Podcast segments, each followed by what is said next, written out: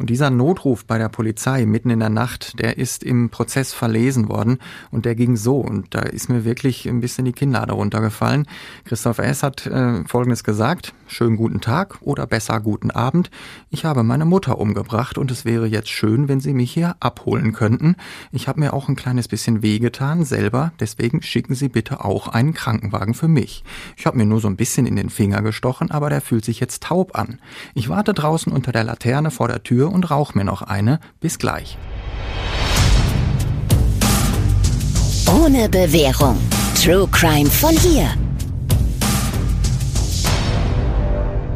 Und damit hi und herzlich willkommen zu Ohne Bewährung, ein Podcast der Rohnachrichten und Audio West. Ich bin Nora Wager. Und ich bin Alicia Theisen. Und in unserem Podcast sprechen wir über echte Verbrechen hier aus dem Ruhrgebiet und die Gerichtsprozesse dahinter.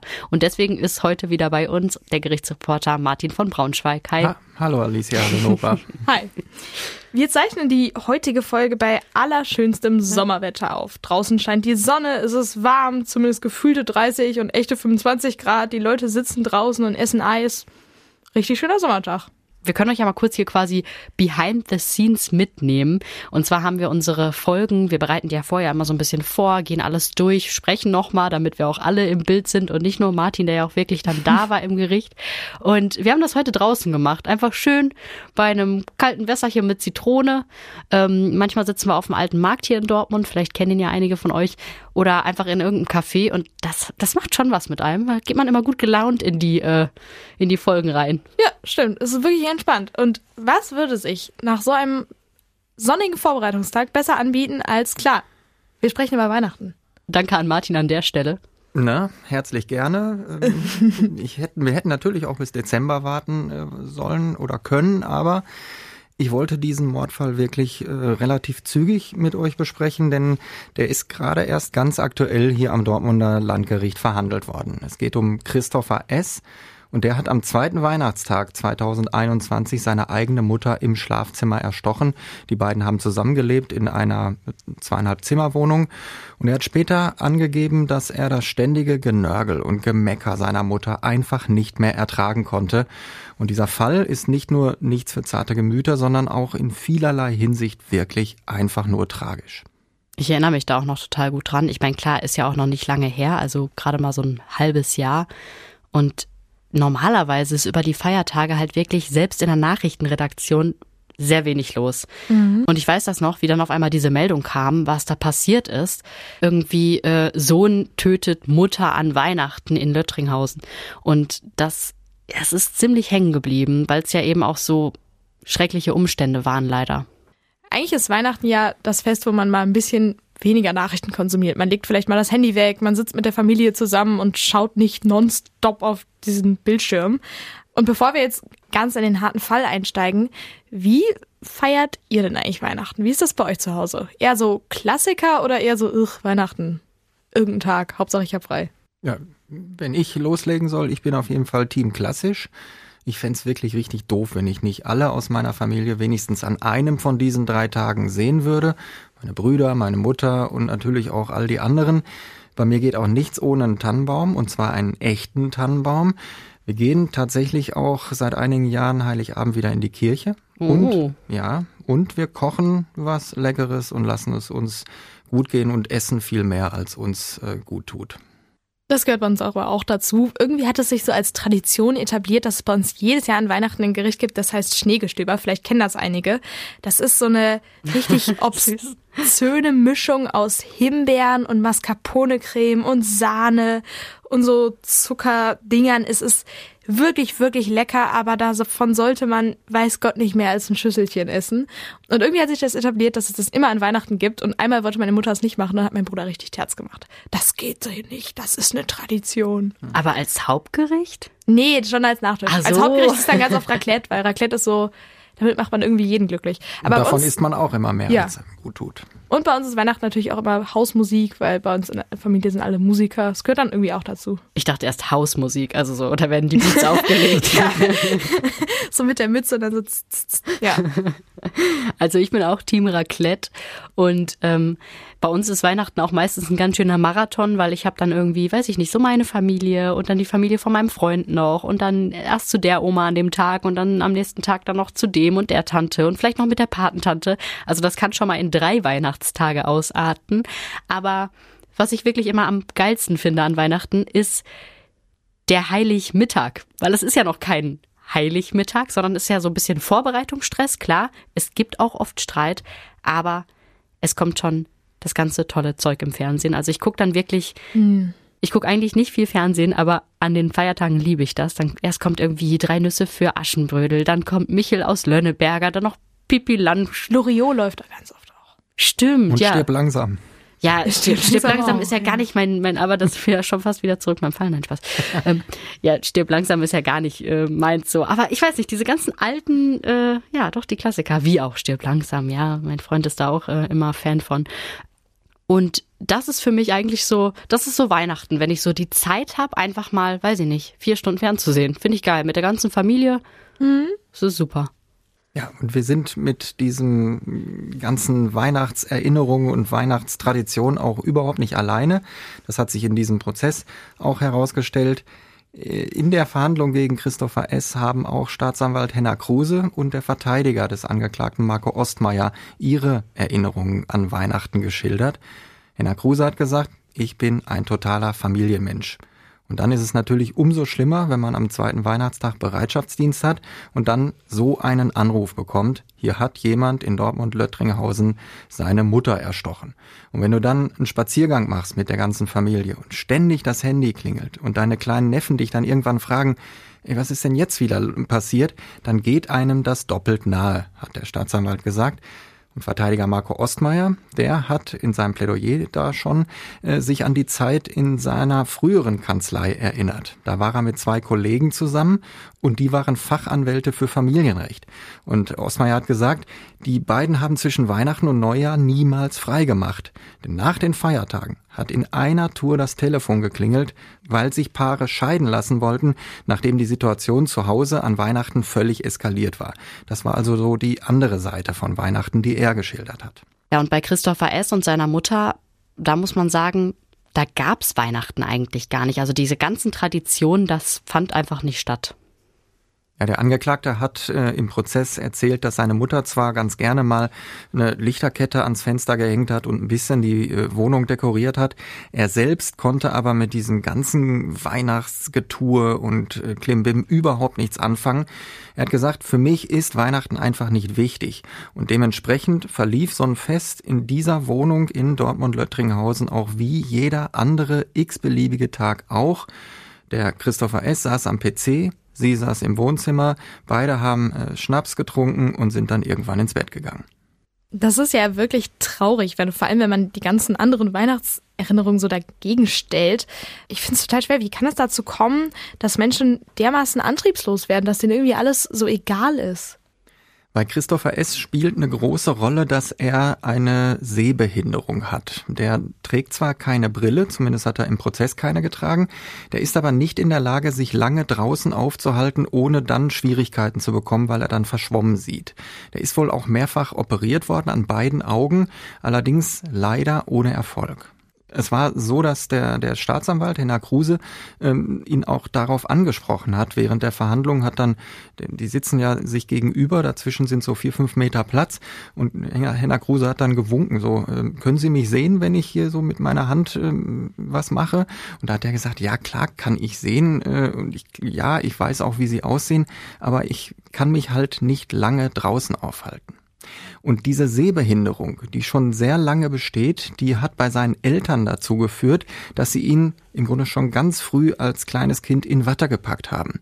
Es war ohnehin so, dass seine Mutter und sein Vater schon große Schwierigkeiten hatten, überhaupt dieses Kind zu bekommen.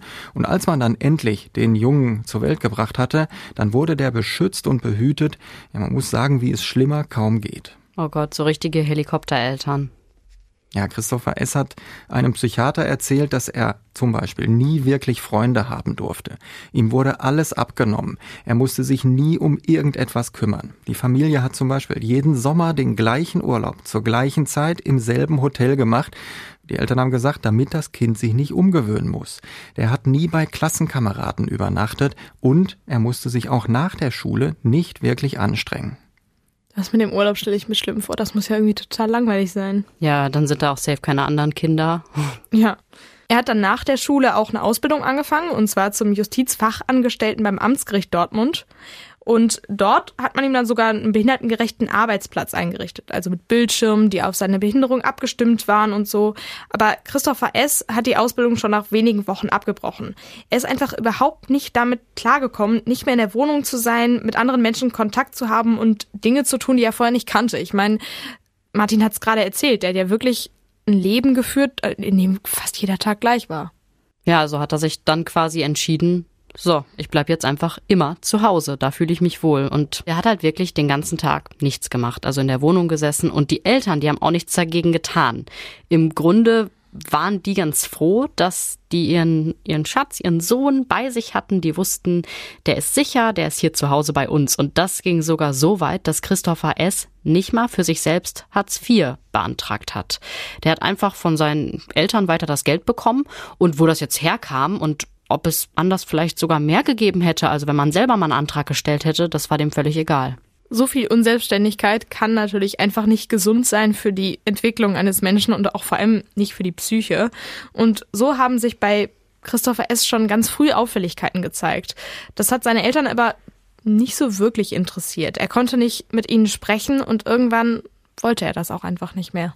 Ja, er war mal für einige Tage in einer Kinder- und Jugendpsychiatrie, hat sich da aber auch sofort wieder entlassen lassen und seine Eltern waren auch nicht böse darüber, dass er schnell wieder nach Hause gekommen ist. Christopher S. hat vor Gericht gesagt, seit ich volljährig bin, habe ich eigentlich immer wieder Suizidgedanken. Die waren ein ständiger Begleiter von mir. Er will sich geritzt haben, bis er so viel Blut verloren hatte, dass ihm schwindlig wurde. Eltern haben nichts davon gemerkt. Und dann will er Tabletten, die er damals während seines Psychiatrieaufenthalts verschrieben bekommen hat, äh, gegen seine depressive Verstimmung, die will er nicht genommen haben. Er hat gesagt, ich habe die äh, jeden Tag mir zur Seite gelegt, damit ich irgendwann vielleicht so viele habe, damit ich die auf einmal nehmen kann und mich dann damit vielleicht umbringen kann. Dann hat er, sein Vater aber diese Schachtel mit den aufgesparten Tabletten in seinem Zimmer gefunden und damit war dann auch dieser Suizidplan wieder dahin. Das tägliche Wieder und Wieder der Tage ändert sich dann 2016. Da stirbt nämlich sein Vater. Der Mann war damals noch nicht wirklich alt, das kam für alle ziemlich überraschend und das war dann nicht alles. Kurz darauf wurde seine Mutter sehr krank. Da war von Lungentumoren die Rede, weshalb sie sogar operiert werden musste. Sie soll auch eine Muskelschwäche gehabt haben, wegen der sie kaum noch laufen konnte. Sie musste dann ihren Job kündigen und Frührente beantragen. Ja, und ab da haben die Mutter und Christopher S. eigentlich nur noch um sich selbst gekreist und den ganzen Tag in dieser Wohnung gesessen. Er, weil er nicht rausgehen wollte und sie, weil sie nicht konnte. Ja, es ist wirklich furchtbar, wenn du dann im Prozess hörst, die Höhepunkte meines Lebens, das waren die Tage, an denen ich einkaufen gehen konnte. Oder auch mal zum Geldautomaten und Bargeld abheben. Also Christopher S. ist zweimal in der Woche losgezogen mit Geld, das er entweder dann noch schnell abgehoben hat oder von seiner Mutter bekommen hat. Und dann hat er Schnaps, Zigaretten und natürlich auch ein paar Lebensmittel gekauft. Und danach ist er dann schnell wieder nach Hause gerannt, weil er ohnehin ja auch Probleme dann wieder mit seinen Augen bekommen hat hat sich in sein Zimmer verkrochen, den PC angemacht, Serien geguckt, Filme geguckt, Spiele gespielt und eben, wie er sagt, fast jeden Tag eine Flasche Schnaps getrunken. Nur ab und zu hat er mal so einen nüchternen Tag eingestreut, damit die Wirkung des Rausches nicht verloren geht, wie er gesagt hat. Das klingt also für uns, sage ich mal, die wir wahrscheinlich alle gerne mal rausgehen, mit Leuten was machen und so weiter klingt das ganz, ganz schlimm. Aber aus deren Sicht könnte man ja jetzt sagen, ja komm, also die haben sich das ja so eingerichtet. Die wollen das so oder können es nicht anders. Und anscheinend kommen die ja auch gut aus. Also die Rente der Mutter scheint zu reichen, zumindest für das, was sie ja brauchen. Die brauchen ja nicht viel, also Miete zahlen, den Schnaps und ja, Zigaretten. Also das hätte ja theoretisch auch einfach ewig so weitergehen können. Absolut hätte das äh, tun können, aber es passiert dann etwas, wo wir auch so ein bisschen vorsichtig jetzt sein müssen, wenn wir jetzt hier als Außenstehende darüber reden. Denn wir haben ja nur die Angaben von Christopher S. Seine Mutter können wir nicht mehr befragen, weil er sie umgebracht hat und wir wissen auch, dass Christopher S. psychisch krank ist. Sagen wir das mal so. Insofern ist das, was er jetzt schildert, wie er die Dinge empfunden hat, vielleicht überhaupt nicht so, wie wir dieselben Dinge empfinden würden. Er sagt jedenfalls, dass sich seine Mutter nach der Rente und der Krankheit total verändert hat. Sie soll plötzlich jähzornig geworden sein, reizbar geworden sein und sie soll sich über sich und ihr schlimmes Schicksal immer wieder äh, den Kopf zerbrochen haben und dann so lautstark in der Bude rumgejammert haben. So nach dem Motto, lieber Gott, warum hast du mich nicht zuerst geholt? Jetzt bin ich eine saufende Assi-Frau geworden, die überhaupt nichts mehr auf die Kette kriegt. Das sind die Worte, die ihr Sohn im Prozess so wiedergegeben hat. Ja, und sie soll dann eben auch diesen ganzen Frust und diese ganze Wut an ihm, also an Christopher S., ausgelassen haben. Ja, aber nochmal, wir können das nur aus seiner Sicht schildern. Der sagt, die hat mich runtergeputzt. Plötzlich war alles Mist, was ich gemacht hat. Sie hat sich über mich lustig gemacht. Und wenn ich dann doch mal was gesagt habe, zum Beispiel an Weihnachten. Mama macht überhaupt keinen Sinn, eine Lichterkette schon tagsüber anzuschalten. Die sieht dann draußen sowieso keiner. Dann hieß es nur, ah, der Herr Professor, der weiß mal wieder alles besser. Warum gehst du denn du nicht zur Uni und lässt andere an deiner Weisheit teilhaben? Und er hat gesagt, äh, für mich war das ein unmögliches Verhalten. Das hat mir mein Leben zur Hölle gemacht. Ich habe in den vergangenen dreieinhalb Jahren, das waren seine Worte, ich habe in den vergangenen dreieinhalb Jahren in der Hölle gelebt. Aber das ist ja genau das Tragische, was wir ganz am Anfang angesprochen haben. Was wäre denn, wenn wir heute noch die Mutter fragen könnten? Vielleicht würde die antworten, ach du lieber Gott, so habe ich das doch gar nicht gemeint, das war doch alles gar nicht so schlimm. Oder wenn man daneben gestanden hätte, vielleicht hätten wir dann auch gesagt, da übertreibt er, aber die sollen sich mal aussprechen und dann ist alles wieder gut. Das ist ja manchmal so, vor allem wenn sich Eltern mit ihren Kindern streiten, das kennt man ja mal. Ja, aber es gab einfach im Endeffekt keine solche Aussprache. Stattdessen kam Weihnachten, der zweite Weihnachtstag, und die Situation ist auf extremste Weise eskaliert. Christopher S. saß wieder an seinem Computer. Es hatte dann offenbar zu Weihnachten zuletzt mit seiner eigentlichen Planung nicht mehr ganz so hingehauen. Er hat nämlich tatsächlich gesagt, weil mir ja eigentlich egal war, ob es Tag oder Nacht ist, weil ich ja eh nicht rausgegangen bin, habe ich irgendwann meinen Schlafrhythmus so umgestellt, damit ich meiner Mutter nach Möglichkeit überhaupt nicht mehr über den Weg laufen musste. Ich habe dann den ganzen Tag über geschlafen und war nachts wach. Und an Weihnachten gab es dann aber anscheinend doch Zeiten, an denen sich beide gesehen haben, und da soll das fast dann wirklich übergelaufen sein, so sagt es der Angeklagte. Die Mutter hat angeblich den ganzen Abend des ersten Weihnachtstages vor sich hingenörgelt, mal wieder, wie schlimm doch alles ist und was für einen missratenen Sohn sie hat und so weiter. Christopher S. sagt, sie hat sich dabei in einer Tour eine neue Zigarette angezündet und jedes Mal hat sie danach das Feuerzeug mit so einem lauten Knallen auf den Tisch fallen lassen und dieses Geräusch alle Viertelstunde, das hat mich wahnsinnig gemacht, das konnte ich irgendwann nicht mehr ertragen. In dieser Nacht auf den zweiten Weihnachtstag will er dann beschlossen haben, heute muss einer von uns sterben. Entweder sie oder ich. Selbstmord hat er dann aber doch ziemlich schnell ausgeschlossen und deshalb hat er sehr akribisch den Mord an seiner Mutter geplant. Er ist in sein Zimmer zurückgegangen, vorher äh, war er in der Küche, hat sich eine, ein Küchenmesser geholt, irgendeins, x-beliebiges, sagt er, war mir egal, und dann hat er gewartet, bis seine Mutter ins Bett geht. Und er sagt, ich bin bestimmt fünfmal mit dem Messer von meinem Zimmer über den Flur zu ihrem Zimmer gelaufen und habe dann in letzter Sekunde doch wieder umgedreht und die Tür nicht geöffnet. Das hat er übrigens schon mal gemacht, früher. Da lebte sein Vater sogar noch. Und da hat er auch ein Messer genommen und ist sogar ins Schlafzimmer reingelaufen, hat sich vor das Bett gestellt mit dem Messer. Und damals hat das aber zum Glück wieder aufgegeben und er sagt, ich habe meinen Eltern später davon sogar erzählt, aber so richtig haben sie ihm das nicht geglaubt oder zumindest haben sie nicht darauf reagiert. An diesem zweiten Weihnachtstag, mitten in der Nacht um drei Uhr so ungefähr, lässt Christopher S. das Messer im Schlafzimmer seiner Mutter aber nicht wieder sinken. Beim sechsten Anlauf macht er die Tür auf, er schaltet das Licht ein, wirft sich sofort auf seine Mutter und sticht mit diesem Messer immer wieder zu. Er sticht ihr in den Kopf, er sticht ihr in den Körper. Die Ärzte zählen später bei der Obduktion mindestens 70 Stich- und Schnittverletzungen am ganzen Körper. Und danach wirft er sich noch mit seinem ganzen Körpergewicht auf ihren Kopf, bleibt dort minutenlang liegen, um sicherzugehen, dass sie auch wirklich nicht mehr atmen kann. Er sagt, äh, das waren wirklich mehrere Minuten, die ich so gelegen habe und ich habe so lange dort gelegen, bis sie nicht mehr geröchelt hat. Weiß man denn, ob die Mutter geschlafen hat oder ob sie noch wach war und ihn hätte quasi kommen hören? Ja, äh, er sagt, ich habe sie noch nörgeln hören, als ich die Tür aufgemacht habe. Sie soll mit dem Rücken zur Tür und mit dem Gesicht zur Wand gelegen haben und so weiter vor sich hingejammert und gemeckert haben. Also hat sie nicht geschlafen und letztendlich kommt es bei der rechtlichen Bewertung aber auch gar nicht so wirklich darauf an. Sie hat in diesem Moment ja keinen Angriff auf ihr Leben erwartet. Sie soll sogar noch gerufen haben, Junge, du bringst mich ja um. Der Täter hat also heimtückisch gehandelt. Das, das kann man gar nicht anders äh, feststellen. Und dementsprechend war das auch ein Mord, und zwar ein Mord mit direktem Tötungsvorsatz. Also Christopher S. wollte seine Mutter umbringen und er hat es dann ja auch getan.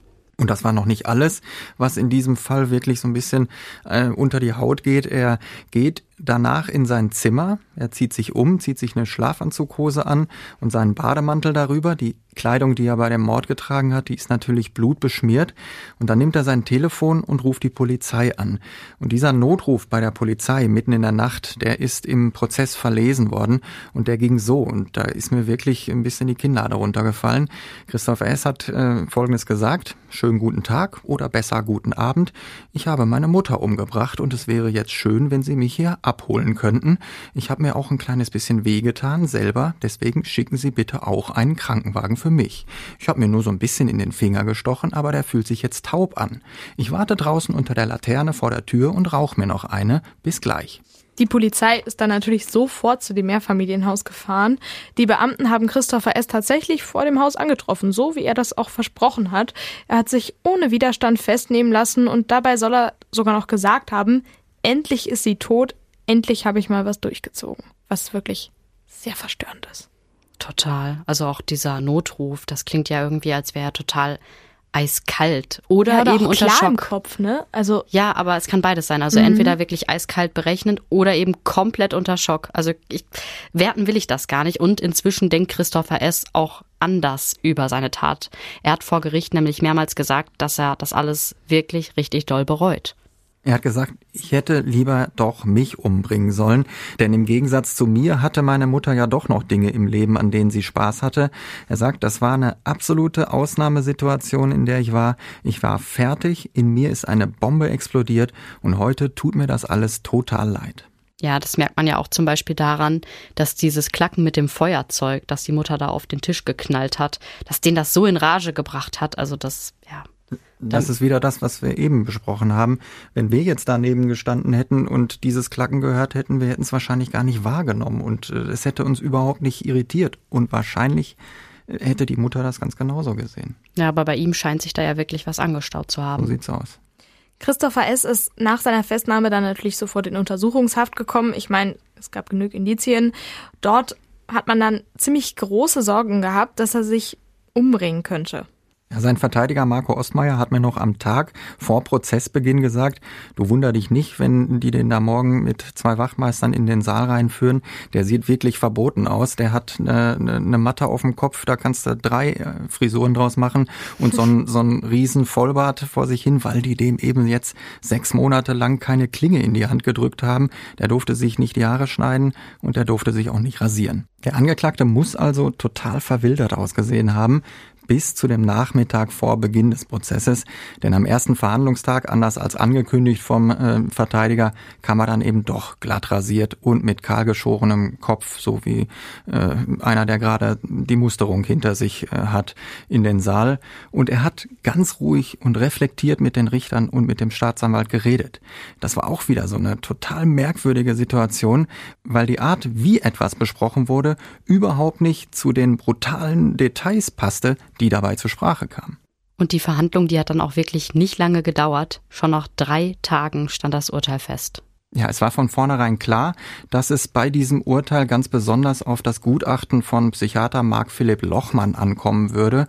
Und der hatte sich lange schon im Vorfeld mit Christopher S. unterhalten. Es gab dann auch schon vor Beginn der Verhandlung eine schriftliche Vorabversion dieses Gutachtens.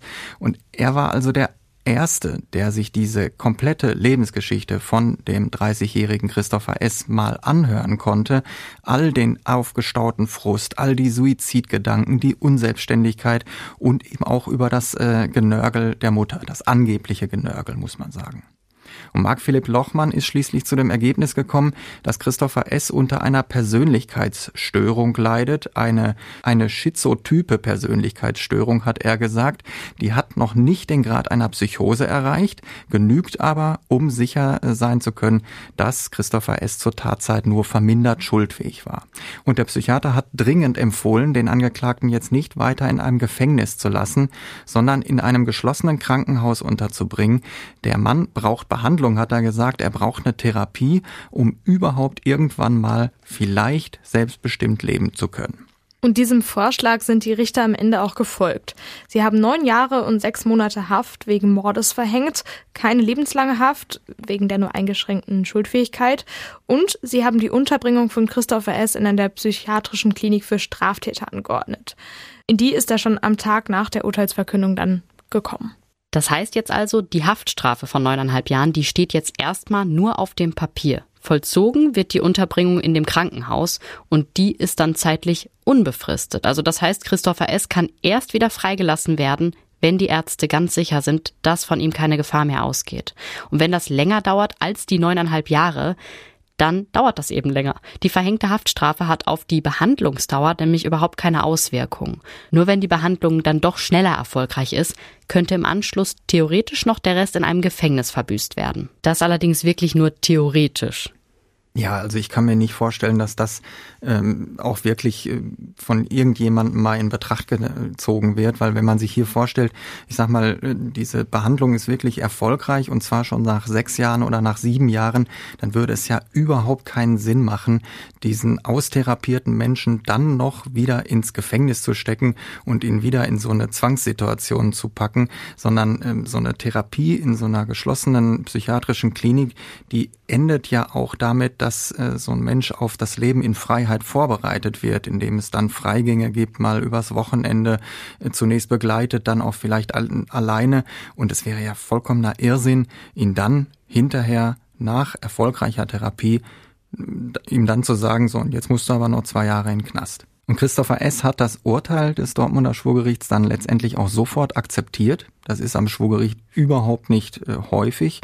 In der Regel ähm, wird immer gesagt, na, wir behalten uns zumindest noch die Möglichkeit vor, Revision einzulegen. Hier kann man sagen, das Urteil ist rechtskräftig, jetzt schon, und es wird keine Revision mehr geben.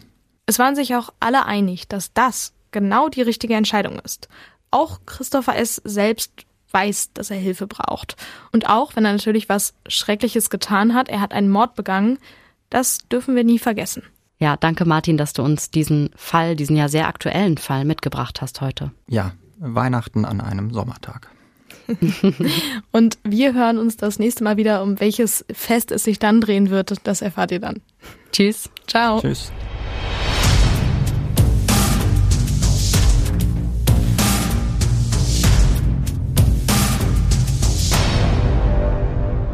Wenn ihr einen Fall habt, den ihr schon immer mal besprochen haben wolltet, bei euch um die Ecke, den ihr bei uns im Radio gehört und in einer Zeitung gelesen habt, dann meldet euch bei uns bei Instagram und dann mit ein bisschen Glück kommt die Folge hier vor. Und wir freuen uns auch immer über Bewertungen, also wenn ihr bei Apple Podcast und Spotify und wo auch immer ihr uns hört, ein paar Sterne dalasst.